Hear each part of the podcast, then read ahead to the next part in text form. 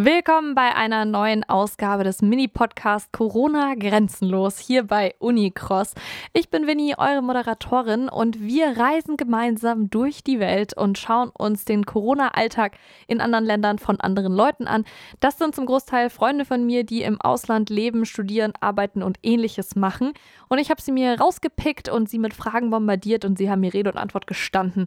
Heute gucken wir nach Amerika, äh, genauer nach West Virginia zu meiner Freundin Sarah, die dort lebt, 25 Jahre alt ist und seit diesem Jahr, am Anfang des Jahres, Deutsch unterrichtet online und nebenher noch als Barista in einem Café arbeitet. Kurz ein, eine kleine Background-Info zu West Virginia. Das ist eines der ärmsten Bundesstaaten äh, Amerikas.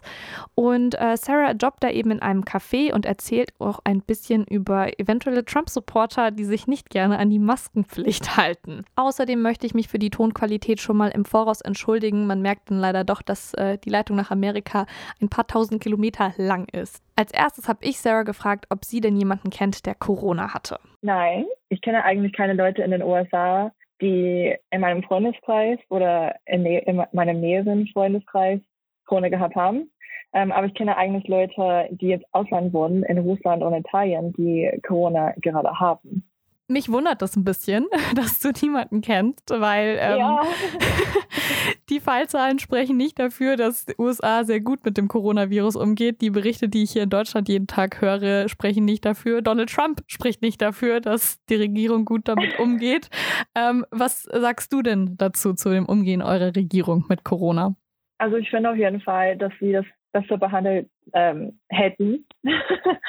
ich glaube, es ist auch schwierig, weil die USA ziemlich groß ist. Ich glaube, viele Amerikaner vergessen das auch selber, wie groß den USA ist. Also in, ähm, in West Virginia, ich musste mit von unten bis oben vier oder fünf Stunden mit dem Auto fahren. Also man muss wirklich auf diese die Bevölker Bevölkerungspunktzahl gucken. Was ich richtig schade finde, mhm. ist, dass es keine Einheit gibt. Also was man was Corona betrifft in West Virginia ist dann nochmal in Tennessee anders und in Virginia anders und in Pennsylvania anders. Also ich denke, was am schlimmsten gewesen ist, ist einfach die ganze falsche Information. Ich habe vom Anfang nur falsche Informationen finden können. Schon im März, Freunde und ich, wir haben darüber gequatscht und wir dachten, es war irgendwie die, was die Grippe.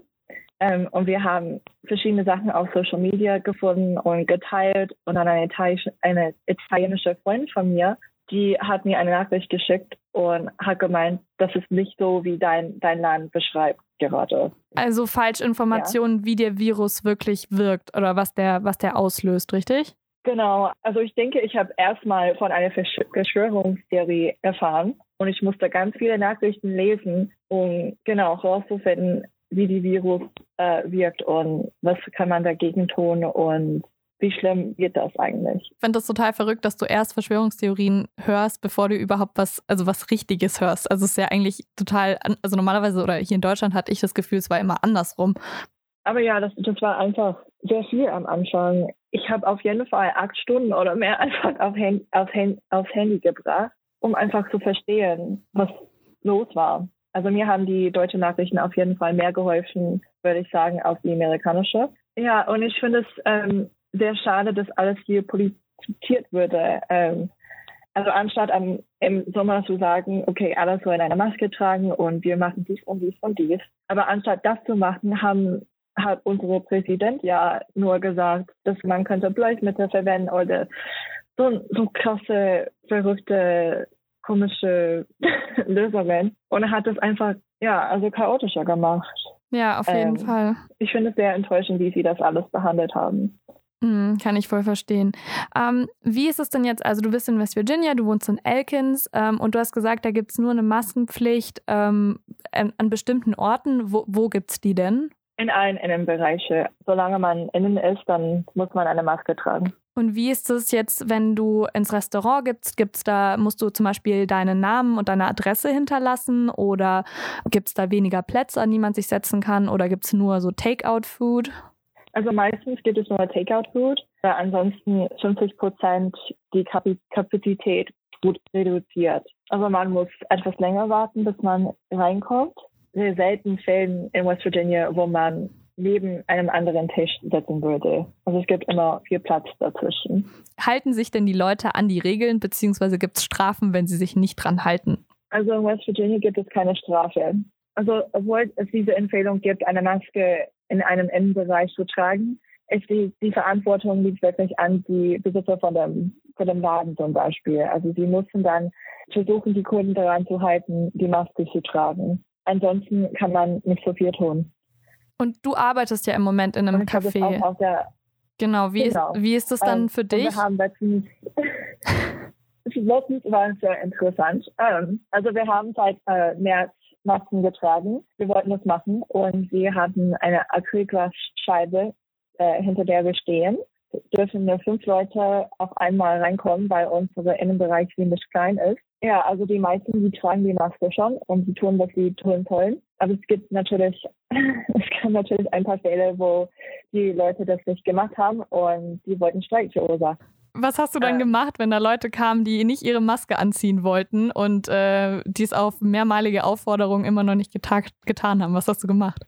Ja, also man, also normalerweise, wenn jemand reinkommt ohne Maske, dann sagt man ähm, auf Englisch so ganz höflich, ähm, do you have a mask today with you, sir? Oder irgendwas. Da merken sie schon, okay, ich muss meine Maske tragen oder ups, ich habe vergessen. Also es gibt Leute, die es wirklich einfach vergessen. Aber äh, vor zwei Wochen oder so gab es einen, einen Mann, der, ähm, der konservativ war und Trump-Supporter war, weil er eine Kappe damit hat.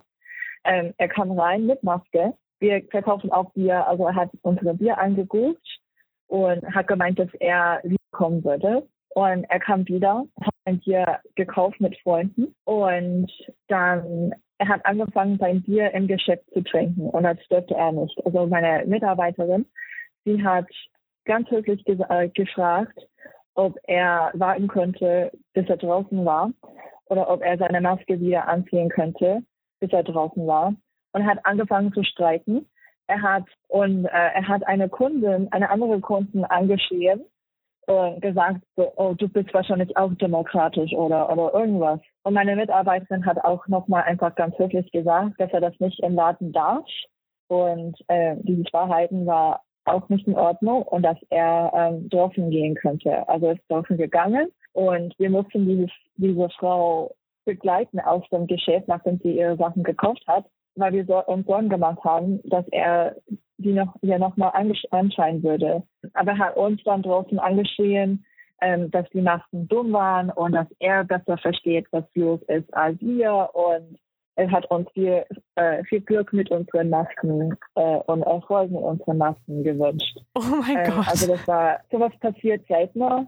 Also die, es, hat, es gab schon ein paar Leute, die sich beschwert haben. Es gibt eigentlich in West Virginia Leute, die ähm, du kennst du die Anti-Vax-Personen? Na klar. Also die, die an keine Impfstoffe glauben und solchen Sachen, die wollen auch keine Maske tragen. Hast du denn Angst, ähm, dass du dich irgendwo ansteckst? Also gerade wenn es jetzt in so einer Situation ist, dass da jemand ohne Maske in euer Café kommt und du nichts machen kannst irgendwie? Also ich glaube, ich habe schon Angst von einer Ansteckung, ähm, einfach weil es gerade so viele in, innerhalb einem Tag gibt. Und ich möchte noch arbeiten. Ich möchte natürlich gesund bleiben. Und man weiß ja nicht, wie das in seinem eigenen Körper funktionieren wird, also äh, wirken wird. Aber ich denke, ich habe weniger Angst, dass ich von Corona angestochen wird, als dass ich Covid kriege und äh, meine Eltern oder meine Opa anstecken und das nicht wissen. Ähm, was wünschst du dir denn dann von der Regierung? Ich glaube, meine Wünsche liegen jetzt in der, der Vergangenheit. Ich wünsche, sie hätten es einfach von Anfang besser behandelt. Aber ich denke, gerade was sie für uns tun könnten, ist einfach ein, ein Gefühl von Einheit für uns machen können. In jedem Bundesstaat darf man, gibt es andere Regeln. Ich war im Sommer in Tennessee und da war es einmal anders als in New York City. Und ich fahre am Ende des Monats nach New York. In New York machen sie Contact Tracing. Sie geben diese Dateien ähm, bei der Einreise ab und äh, in Restaurants in solchen, an solchen Orten. Also ich denke, es hätte besser funktioniert, wenn wir einfach alles zusammengekämpft haben. Ähm, und es ist, wenn es ein Gefühl von Einheit gäbe. Und ich finde, es muss was mit Social Media gemacht sein. Und das beschränkt natürlich die Presse- und Meinungsfreiheit, wenn sie strenger werden und ähm, die Seiten von Verschwörungstheorien und falsche Informationen ähm, löschen. Aber ich denke, sie müssen schon diese Informationen entfernen, weil das einfach im Zusammenhang mit dem Wahlkampf gerade ist, ist einfach so viel. Und ich glaube, das verletzt Menschen, anstatt die und unsere Gemeinschaft und Gesellschaft zu helfen. Also du meinst, dass einfach zu viel Falschinformationen gerade auf Social Media über Corona zirkulieren und auch natürlich im Hinblick auf den Wahlkampf und die, die sollten, das sollte eingedämmt werden, also das sollte gelöscht werden oder irgendwie, weiß ich nicht, markiert oder so ja. vielleicht. Ja, ich bin eine Person für ähm, alle Freiheit. Man soll schon die Freiheit haben, auf Facebook zu posten, was er posten möchte. Aber jetzt ist es einfach so viel geworden. Ja, es gibt auch ein, eine sehr gute Doku-Film auf Netflix, The Social Dilemma. Und das erklärt gerade auch einiges über was wir gerade erleben in den USA mit dieser falschen Informationen. Also ich hätte es einfach lieber, dass alle sich an den Regeln halten würden, Masken tragen würden und dann Kontaktdateien abgeben würden.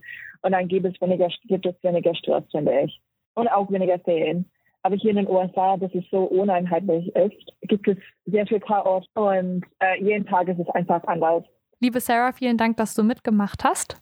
Danke, Winnie. Ich habe mich gefreut, aktuelle Informationen über die Entwicklungen in West Virginia zu teilen. Und ich wünsche alle Zuhörer ganz viel Gesundheit, Zusammen bekämpfen wir Corona. Weitere Folgen unseres Podcasts findet ihr auf unserer Webseite Unicross und falls ihr Fragen, Kommentare, Kritik oder ähnliches habt, schreibt uns doch eine Mail oder einfach auf Instagram. Wir freuen uns drauf. Bis zum nächsten Mal. Ciao!